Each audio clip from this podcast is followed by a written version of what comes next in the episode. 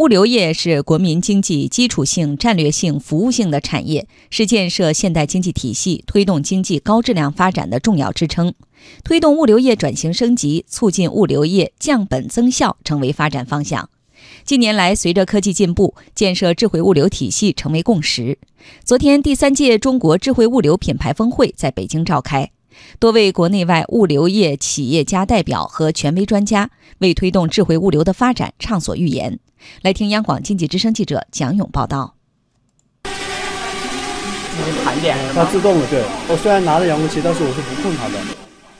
在第三届中国智慧物流品牌峰会的展览专区，深圳普宙飞行器科技有限公司的无人机操作手李波正在演示无人机自动盘点仓库。据他介绍。无人机通过高清摄像头拍照，再通过系统自动比对，就可完成仓库盘点任务。这款无人机正式上市后，将大大提高物流企业盘库的效率。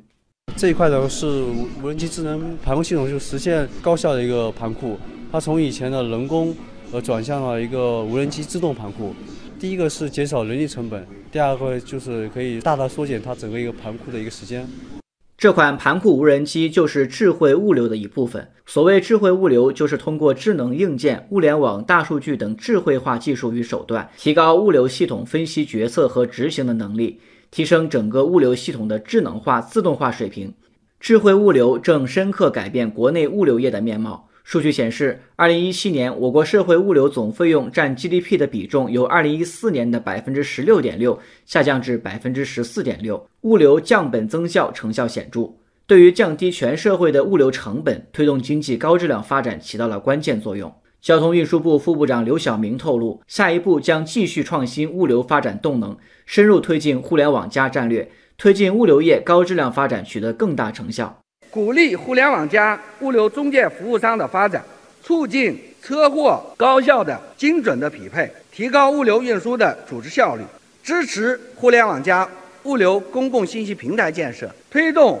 物流链各方信息资源的互联共享，促进现代供应链的发展。智慧物流在推动经济高质量发展的同时，也为物流行业更好地为客户服务提供了新机遇。日日顺物流总经理冯真远说。智慧物流与传统物流最大的不同，就是与客户建立更加紧密的联系，给客户提供有温度的物流服务。过去的传统时代呢，物流就是点到点的运输，对用户来说呢，可能能够安全送到就行了。现在已经到来的物联网时代，是用户的需求变了。用户需要的不是送到的产品，而是从送到产品升级到服务体验，需要的是一个全流程的最佳体验。通过呢有温度的物流服务，这获取用户的需求，为用户提供一个有温度的这种服务。除了给客户提供有温度的服务，智慧物流同样让成千上万的快递小哥和货运司机感到温暖。智慧物流通过大数据、人工智能技术，让人和货物得以精准配比，极大的提高配送效率。